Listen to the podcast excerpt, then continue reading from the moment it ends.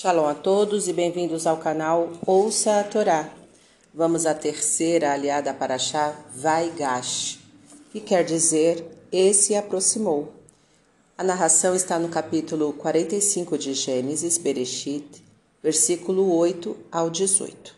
Vamos abrahar? Baruch atah Adonai, Eloheinu melech haolam, asher barabanu mikol hamim venatan lanu et toratu, Baruch atah Adonai noten hatorá. Amém. José continua falando a seus irmãos, e agora não fostes vós que me enviastes para cá, senão Deus, e pôs-me por pai do Faraó e administrador de toda a sua casa e do Egito.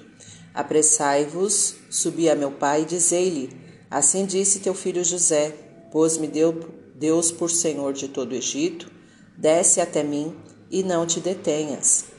E habitareis na terra de Goshen, e estareis perto de mim, tu e teus filhos e os teus netos, teus rebanhos, teu gado e tudo que é teu, e vos sustentarei ali, pois ainda haverá cinco anos de fome, para que não sejais empobrecidos. Eis que vossos olhos e os de Benjamim, meu irmão, veem que é minha boca que vos fala, e relatareis a meu pai toda a minha glória no Egito. E disse e tudo o que viste vos apressareis e fareis descer meu pai para cá. E José lançou-se sobre o pescoço de Benjamim e chorou. E Benjamim fez o mesmo. E José beijou todos os seus irmãos, e todos choraram. E o Faraó e os servos de sua casa ficaram sabendo que os irmãos de José chegaram, e isto os agradou.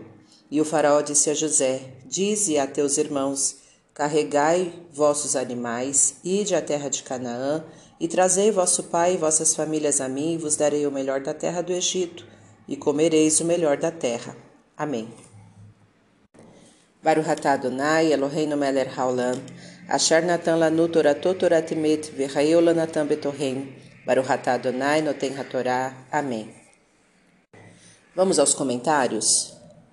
Os irmãos foram um instrumento de Deus para a consecução de seu plano, mesmo que haja interferências de pessoas que querem atrapalhar, o plano divino se realizará. Nada poderá deter o que Deus planeja. Pai significa mentor, aquele que ensina como agir, aquele que orienta. Um bom administrador age como um pai para seus subordinados. Para ir ao Egito, Jacó teria que enfrentar uma descida espiritual pois o Egito era um país pagão e seu povo procedia com muitas imoralidades. Porém, este deslocamento era necessário para a sobrevivência da família. José então lhe sugere não se deter nas imoralidades e nos comportamentos pagãos que iriam encontrar, para que não fossem empobrecidos espiritualmente. Para tanto, estabelece-os em uma localidade separada, Goshen onde poderiam ficar em contato estreito entre si, o que dificultaria a assimilação de valores impróprios e a perda de identidade. Ao nos defrontarmos com ambientes imorais ou pagãos, não devemos nos deter neles, sob pena de empobrecermos espiritualmente. Devemos procurar a companhia de pessoas íntegras, pois isto dificulta a assimilação de maus costumes. Para refletir, não se consegue deter os acontecimentos que levam aos objetivos divinos. Colabore com Deus cumprindo seus mandamentos, ajudando o próximo, trabalhando honestamente, etc. Se você se encontrar em posição de liderança, comporte-se como pai para com os seus subordinados, orientando-os, cuidando de seu bem-estar e, conforme o caso, provendo o seu sustento. Tudo isso com amor. Evite ambientes onde imperam valores incompatíveis com os mandamentos divinos. Se for forçado a se estabelecer em lugares assim, procure pessoas íntegras para conviver, de modo a dificultar a assimilação dos maus costumes.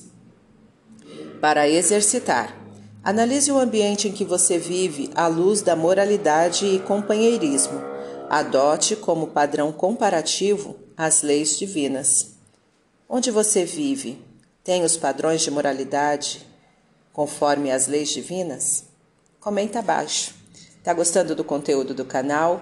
Então curta, comenta, compartilha. Se ainda não é inscrito, se inscreve, ativa o sininho e fica por dentro das novidades. Shalom a todos!